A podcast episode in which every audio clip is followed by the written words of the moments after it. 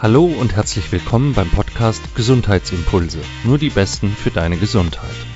Wir möchten dir mit unserem Podcast die besten Coaches, Mediziner, Therapeuten und Experten zu allen möglichen Themen rund um die Gesundheit vorstellen, damit du von ihren besten Tipps, Tricks und Impulsen inspiriert wirst. Für deine Fitness, dein Wohlbefinden und deine Gesundheit. Mein Name ist Martin Oechler. Schön, dass du dabei bist. Heute begrüße ich einen besonderen Gast. Er ist Bestsellerautor. Sein Buch Der Ernährungskompass findet sich seit vielen Wochen auf der Spiegel Bestsellerliste weit oben. Er ist Wissenschaftsjournalist, hat bei und für renommierte Zeitschriften wie Geo oder Nature und Zeitungen wie der Tagesspiegel gearbeitet und heute ist er, wie gesagt, freier und höchst erfolgreicher Autor. Die Rede ist von Bas Kast. Herzlich willkommen. Ja, hallo Martin. Ja, schön, dass es geklappt hat, dass wir diesen Podcast miteinander aufnehmen können. Ja.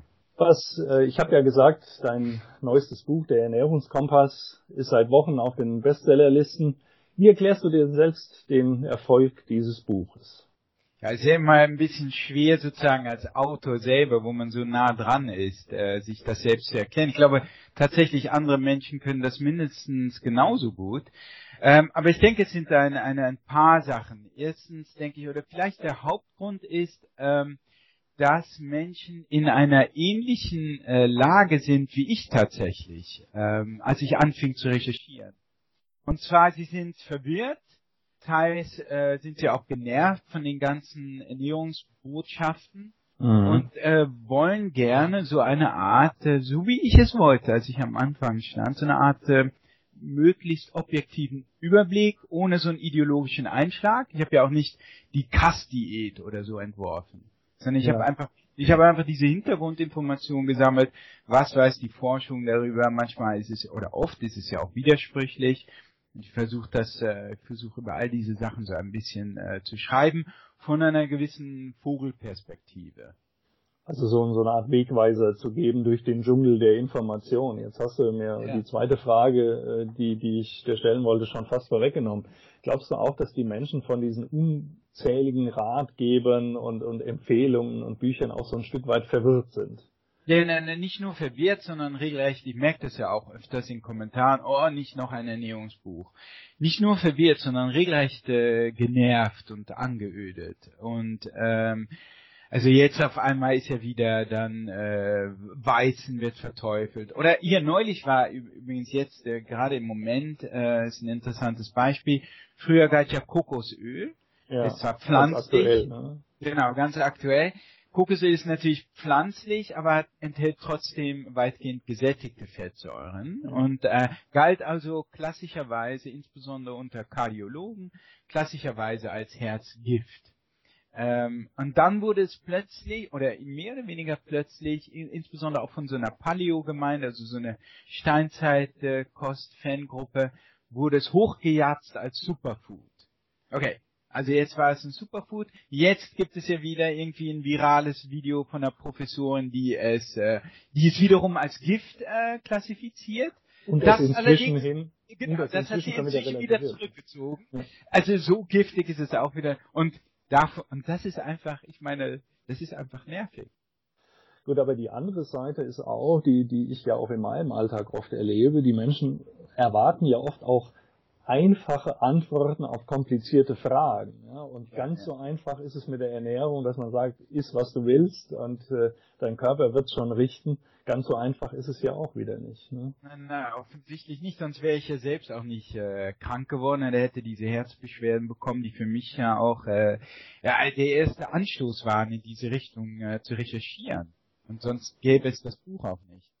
Also nein, es gibt schon, es gibt, denke ich, auch Grundprinzipien und ich denke, es gibt auch Auswege aus diesem Chaos. Ich versuche ja auch große Metastudien zu bringen, die im Grunde so eine Zusammenfassung geben von all dem, was man herausgefunden hat, von der Nachkriegszeit bis heute. Mhm. Und da sieht man die Widersprüche. Ne? Man sieht zum Beispiel dann, dass ähm, ein paar Prozent aller Studien Fisch als äh, schädlich einstufen für gewisse chronische Erkrankungen. Äh, fördernd, also die, die, die bestimmte chronische Erkrankungen fördern. Aber irgendwie, ich glaube, 98 Prozent aller Studien äh, kommen zu einem positiven Fazit, was zum Beispiel jetzt nur mal als Beispiel Fisch betrifft.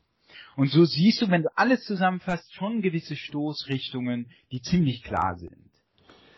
Ich äh, habe ja gesagt, dein, dein Buch ist also schon viel, viel tausendfach verkauft worden und viele kennen es, aber viele unserer Zuhörer kennen es vielleicht auch noch nicht. Also ich habe es gelesen und du erklärst ja auch so ein bisschen die Methodik. Aber wenn du das für unsere Zuhörer nochmal äh, wiederholst, was, was war dein Vorgehen? Was ist an deinem Buch anders als an anderen klassischen, nennen wir es mal, Ernährungsratgebern? Ja, also ich bin ja vom Hintergrund her Wissenschaftsjournalist. Ich habe ja lange hast es kurz erwähnt, beim, beim Tagesspiel gearbeitet, ähm, war da Wissenschaftsredakteur. Und ich bin im Grunde auch jetzt so vorgegangen, wie ich immer vorgehe, bei einem Artikel oder bei einem Buch natürlich sehr viel ausführlicher. Ich gucke mir einfach äh, die Originalliteratur, primär äh, geht es darum, geht es um äh, das ziemlich langweilige Studium dessen, was man äh, Paper nennt, wissenschaftliche Paper. Das sind wissenschaftliche Originalstudien, äh, die sind meist äh, etwas äh, langweilig und trocken verfasst, oft äh, sogar etwas sperrig geschrieben. Und, äh, und die schaue ich mir an, weil die mir die, äh, die ursprüngliche Information geben. Und das habe ich einfach über Jahre hinweg getan und mir diese Originalinformation angesehen und gesammelt.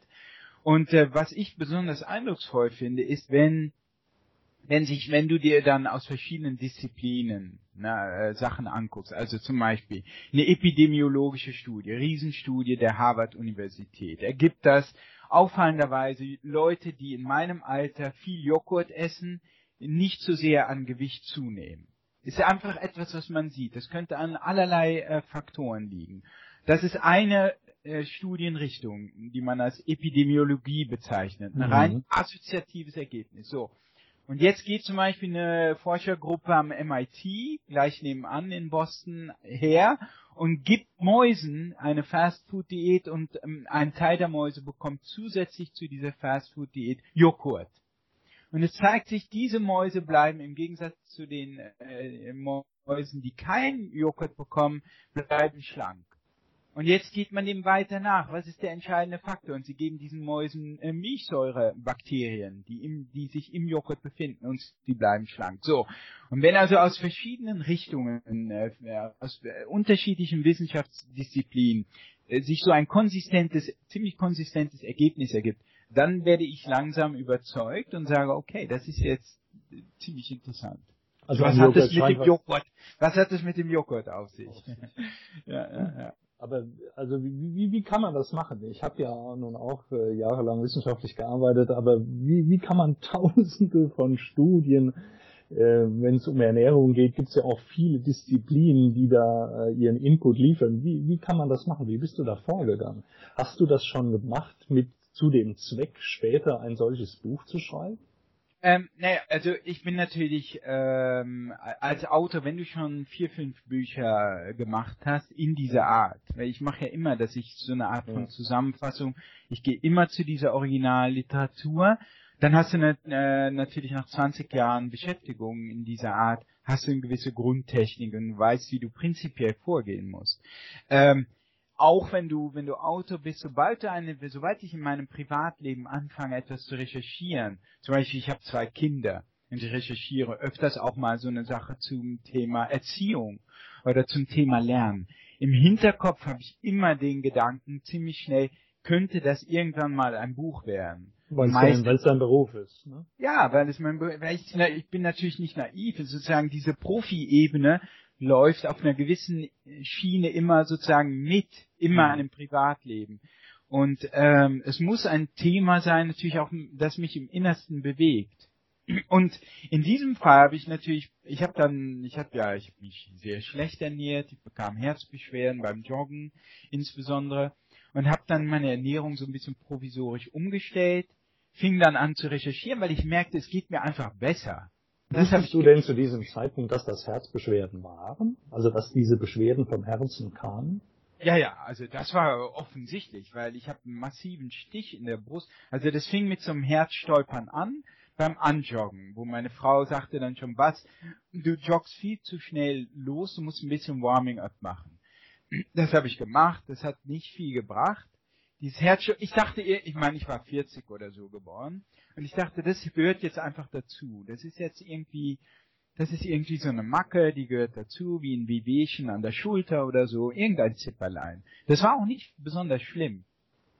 Und dann irgendwann wurde das eben schlimmer mit so einem, wie ich es auch im Buch beschreibe, mit so einem massiven Stich in der Brust, die wirklich, der wirklich bedrohlich war, wo du wirklich stehen bleibst, wo du stehen geblieben wirst. Das ist keine vernünftige Idee, sozusagen, du sagst, du stellst dich nicht hin und sagst, du solltest jetzt mal eine Pause einlegen, sondern du bleibst stehen.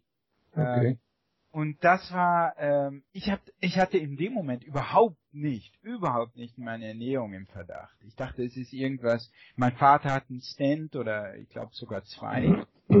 ähm, und es ist sicherlich was familiäres und ich dachte, okay, das ist einfach doof, du musst irgendwann zum Kardiologen gehen. Und dann war es eben, wie der Zufall so wollte, war meine Schwester war auf Diät gegangen die hatte auch ein bisschen zugelegt nach zwei Schwangerschaften und dann sind wir eines Tages mal zusammen joggen gegangen. Meine Schwester, die läuft mir davon an, regelrecht. Ja. Ähm, obwohl ich eigentlich äh, mich für den großen Jogger hielt und eigentlich auch mehr gejoggt bin.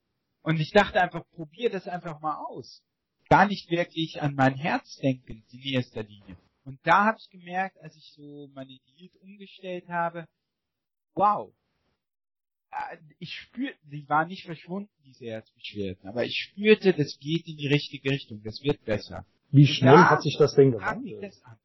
Unheimlich, also diese erste Symptomatik, ähm, verblüffend schnell. Und zwar innerhalb von Wochen, wo ich wirklich Was? merkte, die waren immer noch, wie gesagt, also ich beschreibe das auch im Buch, dass immer, ich glaube, die letztendlich, dass die Beschwerden vollkommen verschwunden waren, hat sicher ein Jahr gedauert. Warst aber du damals mit diesen Beschwerden beim Arzt?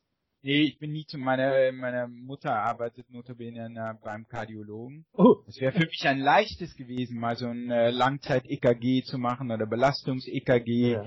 Ich habe äh, ich habe das nie gemacht. Wahrscheinlich habe ich eine gewisse Ärztephobie, die empfehle ich auch nicht. Äh, ich sage immer, geht bitte zum Arzt. Ich meine, ich bin sehr dafür auch die Gesundheit selbst in die Hand zu nehmen und Verantwortung für den eigenen Körper auch zu nehmen, äh, übernehmen und nicht das nicht rein auszulagern. Aber ich würde dieses Verhalten, wie ich es äh, damals an den Tag gelegt habe, das würde ich auch nicht, sicher nicht allgemein empfehlen. Das heißt, du äh, hast keine Ernährungsempfehlungen von anderen bekommen. Nein, nein, nein, nein. Ähm, ich habe, wie gesagt, damals hat meine Schwester hat, äh, umgestellt und daran habe ich mich ein bisschen orientiert. Das war im Grunde sehr einfach, dass ich mein Junkfood weggelassen habe, weil ich habe ja wirklich Fertigpizza, ähm, Chips zum Abendessen, Schokolade zum Frühstück. Ich habe mich wirklich schlecht ernährt. Nicht immer so, aber das war durchaus auch der Fall. Und ähm, ich habe dann das Junkfood weggelassen, Zucker weggelassen. Ich habe viele Salate gegessen, viel Obst, Gemüse so fing das an. Und äh, ich merkte einfach, ich habe Gewicht verloren. Ich hatte auch so ein, ich war nie richtig fett, aber ich hatte so einen hartnäckigen Speckring in der Bauchregion. Und und das ging weg. Und äh, und da kam ich so ein bisschen rein. Ich dachte, wow, das ist äh, das ist schon enorm. Äh, und das wusste ich nicht.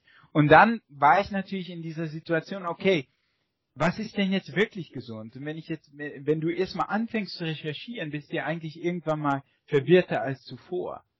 Und ähm, ja, und, äh, und da, so bin ich da hineingeraten. Wenn mir jetzt jemand abnehmen will, weil du gerade von diesen Speckringen äh, sprachst, die, die kann man ja gerade in der Sommerzeit, wenn die Leute also leicht begleitet auf der Straße sind, durchaus zuhauf beobachten. Ähm, da gibt's ja auch genügend, die sagen, ja, du musst dich einfach nur mehr bewegen und ein bisschen weniger essen, also deinen dein Kalorienüberschuss sozusagen in den Griff bekommen, e, weniger essen oder mehr bewegen bei, oder beides. Was hältst du davon? Kommt es auf, auch auf die Art des Essens an oder ist es wirklich nur die Menge? Ja, ich denke, das ist ein, äh, ein großes Problem, denke ich. Es wird ja auch gerade von, äh, vielleicht kannst du auch deine Sicht da mal schildern, denn ich, erfahre das so, dass gerade auch von vielen Ärzten mir zumindest auch schon gesagt haben, ähm, du musst einfach, also dieses frisst die Hälfte. Mhm. Du musst einfach, und dieses ist ein physikalisches Prinzip und leuchtet daher ja auch ein, es ist wissenschaftlich oder klingt zumindest wissenschaftlich, letztlich ist es das auch, ähm, du musst einfach weniger äh, Kalorien äh, zu dir äh, führen, als du ausgibst. Äh, äh, du musst mehr Kalorien ausgeben, weniger äh, zu dir nehmen. Ne? Er nennt es ja Energiebilanz. Genau. Ähm, und äh, das ist so ein bisschen, ich meine, warum wird man, äh, das wird ja auch gesagt, warum wird man fett? Nun, weil man mehr Kalorien zu sich genommen hat, als ausgegeben hat. Ne? Und schon auf einer sehr oberflächlichen Ebene, wenn man das analysiert, wenn man fragt, warum ist Bill Gates so reich? Nun, weil er mehr Geld eingenommen als ausgegeben hat. Mhm. Äh, äh, bei diesem Beispiel würden wir sofort sagen, ja, das stimmt zwar, aber äh, geht nicht zum Kern der Problematik, ne, oder Kern der interessanten Frage, nämlich wie hat der Mann das bewerkstelligt? Wie kommt es, dass manche Menschen oder so viele Menschen, immer mehr Menschen, mehr Kalorien zu sich nehmen, als sie ausgeben? Und ich glaube, das ist eine, eine extrem wichtige Frage. Man kann natürlich immer wieder sagen, du solltest äh, weniger essen, du solltest dich mehr bewegen. Das hören wir seit Jahrzehnten. Das scheint nicht wirklich zu funktionieren. Und ein Problem ist natürlich, dass Leute, wenn sie das tun, Hunger haben. Ähm, also jeder weiß das, wenn du, äh, wenn du heute Abend, wenn ich, wenn ich, wenn ich dir sagen würde, pass mal auf Martin, heute Abend äh, will ich dir was Tolles aus meinem neuen Rezeptebuch, das übrigens kommen wird, will ich dir mein Liebling, ja, ja, will ich dir, ähm, will ich dir mein Lieblingsrezept kochen. Also bring einen ordentlichen Appetit mit. Was machst du denn jetzt? Nun, du wirst weniger essen tagsüber, vielleicht äh, kommst du zu Fuß zu mir und wirst dich mehr bewegen. Das heißt, genau diesen Rat, den wir geben, um Leute, äh, damit Leute abnehmen, ist sozusagen der Rat, um, um Hunger äh, ja. zu stimulieren. Und das äh, ist natürlich klar, dass so eine, eine starke biologische Kraft wie der Hunger sich höchstens kurzfristig überlisten lässt. Und ich denke, wenn das kurzfristig funktioniert, prima, natürlich. Wenn du damit äh, kurzfristig ein bisschen äh, Speck abbauen kannst, ist das prima. Aber ich denke nicht, dass es für die allermeisten Menschen eine langfristige Lösung ist. Eine langfristige Perspektive ist nur eine echte, vernünftige Ernährungsumstellung. Und dabei hilft es dann wirklich, äh, zu Lebensmitteln zurückzukehren, die auch wirklich satt machen.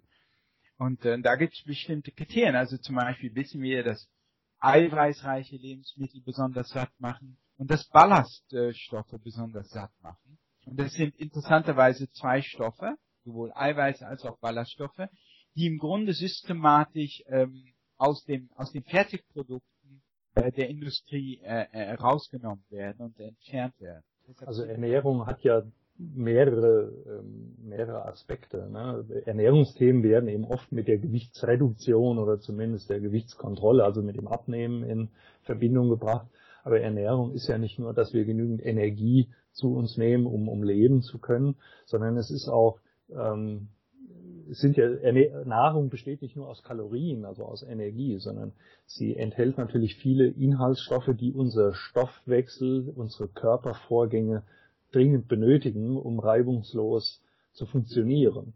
Es ja. kommt also nicht nur darauf an, wie viel man isst, sondern eben auch, welche Nährstoffe man damit zuführt, ja, was unser Körper braucht und genau. ähm, die Art und Weise, wie wir uns bewegen, wie viel wir uns bewegen, welche Konsistenz wir haben, auch genetische Faktoren und vieles mehr spielen hier eine Rolle, welche Nährstoffe in welcher Zusammensetzung und welcher Menge wir auch wirklich benötigen. Also äh, die, die Kalorienbilanz, das Abnehmen ist die eine Seite, aber die Qualität, hochwertige, nährstoffreiche Lebensmittel zu, äh, zu führen, ist das zweite. Und. Industrielle Nahrungsmittel, ähm, ja, die, die schießen da eben in beiden Aspekten oft über das Ziel hinaus. Ne? Sie haben ähm, viele Kalorien, aber wenig Nährstoffe. Genau, und das hinterlässt sozusagen den Körper nährstoffhungrig. Ne? Man kann sich das vorstellen wie verschiedene Hunger, dass er sagt, hey, mir fehlt hier noch Vitamin B oder mir fehlt hier irgendwie noch diese Substanz, die ich zum Bauen von bestimmten Strukturen in meinem Körper brauche. So ganz grob kann man sich das vorstellen. Also ich habe jetzt zwar diese, diesen ganzen Zucker, diese ganze Energie oder was auch immer, aber das fehlt mir noch und so hat man einen gewissen Nährstoffhunger. Und ähm, diese Kaloriensicht, und das kommt jetzt mehr und mehr so auch in der Forschung an. In Kalorien hat man ja gemessen, indem man buchstäblich auch so Essensproben äh, verbrennt. Genau. Man merkt aber, der Körper ist weit mehr als eine reine Verbrennungsmaschine, sondern, wie du geschildert hast, nutzt diese Nährstoffe. Übrigens, mit dem Bewegen fällt mir noch ein äh, interessantes Detail ein, was man nie hört. Ich habe, äh, ich habe das auch nicht ins Buch reingebracht, weil das zu weit führt, aber ich habe im Rahmen dieser Recherche, ich habe ja auch zwei, zwei, zwei Kinder, äh, einen Sohn von fünf und so weiter, und dann interessiert mich das natürlich alles. Ich habe Langzeitstudien gelesen, da gibt es mehrere. Äh, es ist fast schon so etwas wie ein Konsens.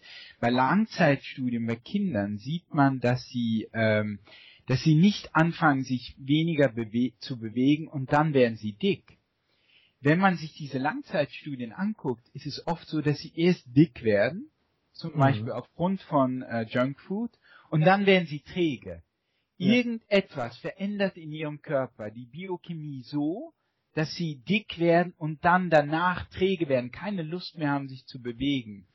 Und man weiß nicht genau, was das ist. Aber das, die Kausalität scheint äh, umgekehrt zu sein. Das heißt, wenn du so einem Kind kannst du natürlich immer sagen, äh, oder diese Haltung haben, du musst weniger essen und dich mehr bewegen. Tatsächlich ist das Junkfood aber so, dass die sich gar nicht bewegen wollen. Und man weiß nicht genau, woran das liegt, aber da kannst du natürlich hundertmal sagen, aber du, du, du argumentierst dann und redest gegen irgendeine physiologische Veränderung und Kraft an. Und das ist ziemlich aussichtslos. Also die Beobachtung von Kindern und deren natürlicher Entwicklung äh, ist immer interessant, wenn es um solche Fragen geht. Jetzt nicht nur Ernährung, gibt ja auch andere Experten, die sich eher also über die Bewegungsschiene Gedanken machen. Kinder bewegen sich in der Regel intuitiv von Natur aus viel und gerne und vielfältig, wenn man sie lässt, wenn mhm. es nicht andere Zwänge gibt, die, die das wieder einengen und diesen ja. natürlichen Drang unterbinden und mhm. ernähren sich dann auch danach, wenn das Angebot da ist. Ne? Was ich in dieser ganzen Diskussion auch immer äh, interessant finde, wenn du da, wenn du das liest, ne, dann heißt ja immer, beweg dich mehr und das Problem ist, äh, ist Fernsehen. Ja? Je mehr sie Fernsehen, umso dicker werden sie. Oder das, geht ja auch für Erwachsene. Ne? Das wird immer in Zusammenhang gebracht. Ähm, das, das mag so sein, ne? aber wenn ich ein Buch lese, bewege ich mich auch nicht. Ja. Aber Buchlesen wird nie in Zusammenhang gebracht mit, äh, mit Fettwerden. Ist doch ulkig, oder? Ist, ja, stimmt. Irgendwas stimmt da nicht. Ja. Äh, das, da sieht man, dass auch natürlich Vorurteile in solche Studien, in solche Urteile mit einfließen.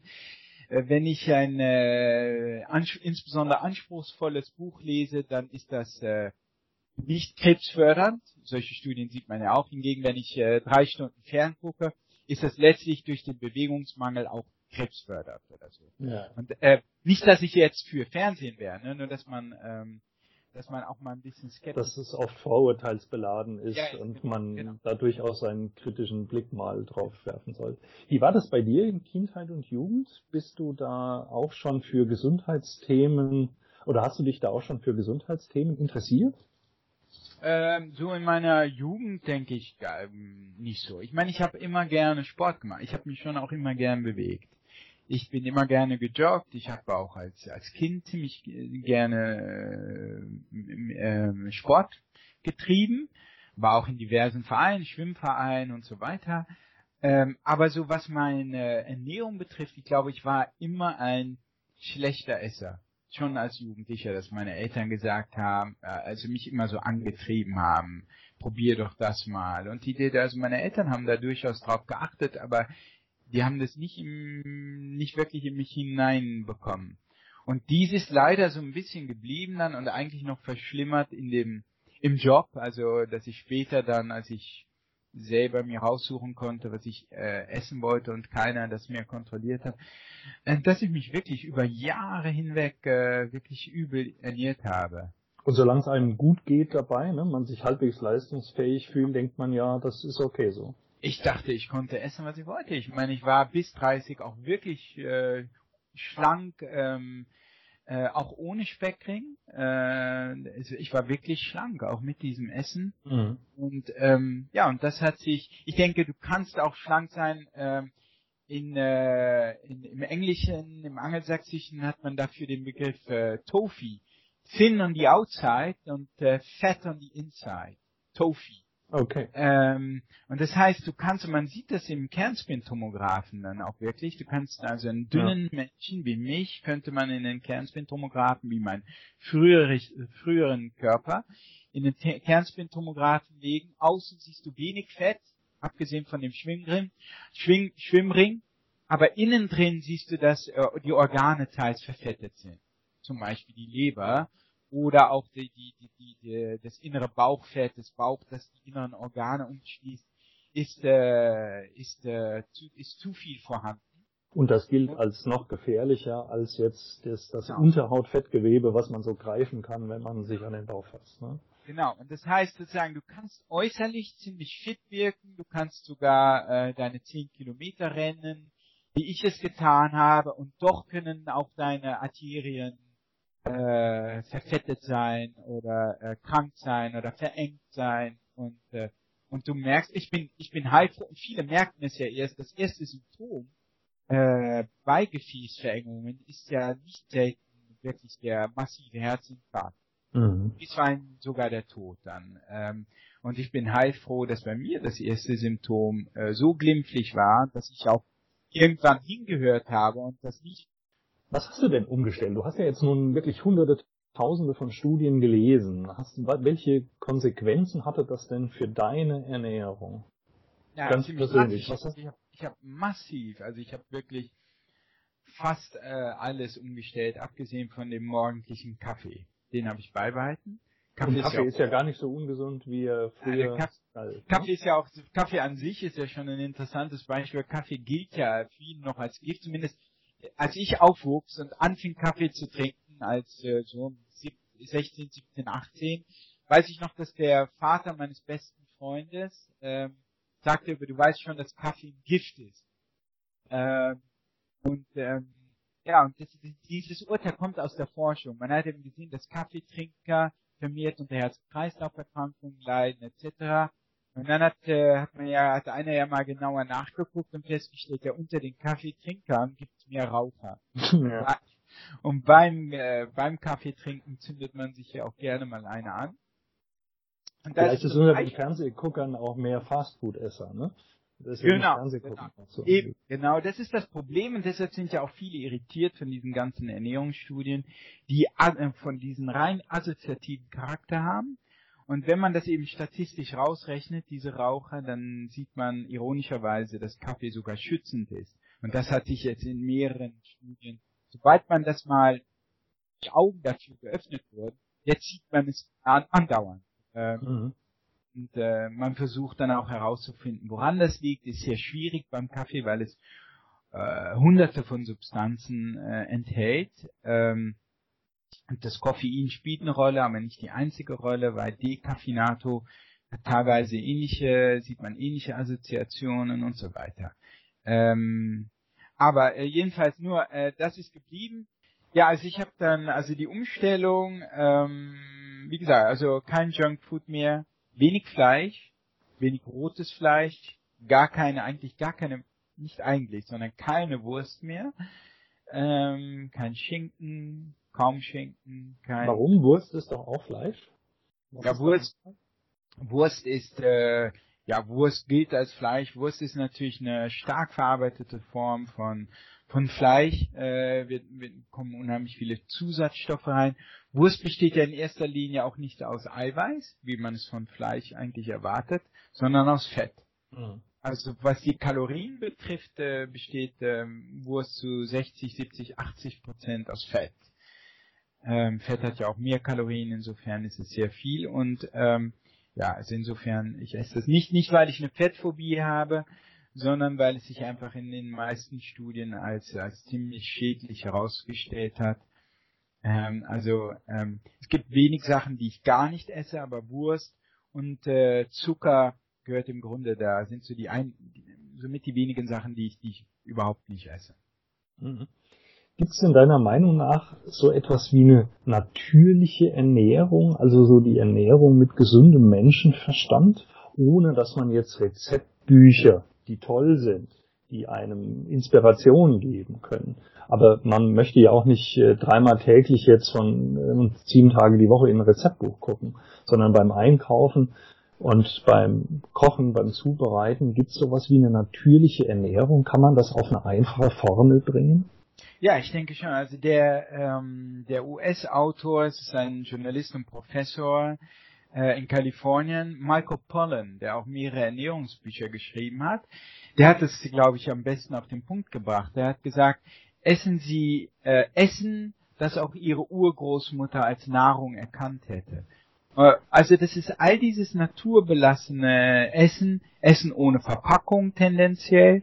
Äh, wenn auf einer Verpackung mehr als fünf Zutaten stehen, ist es eigentlich schon äh, verdächtig.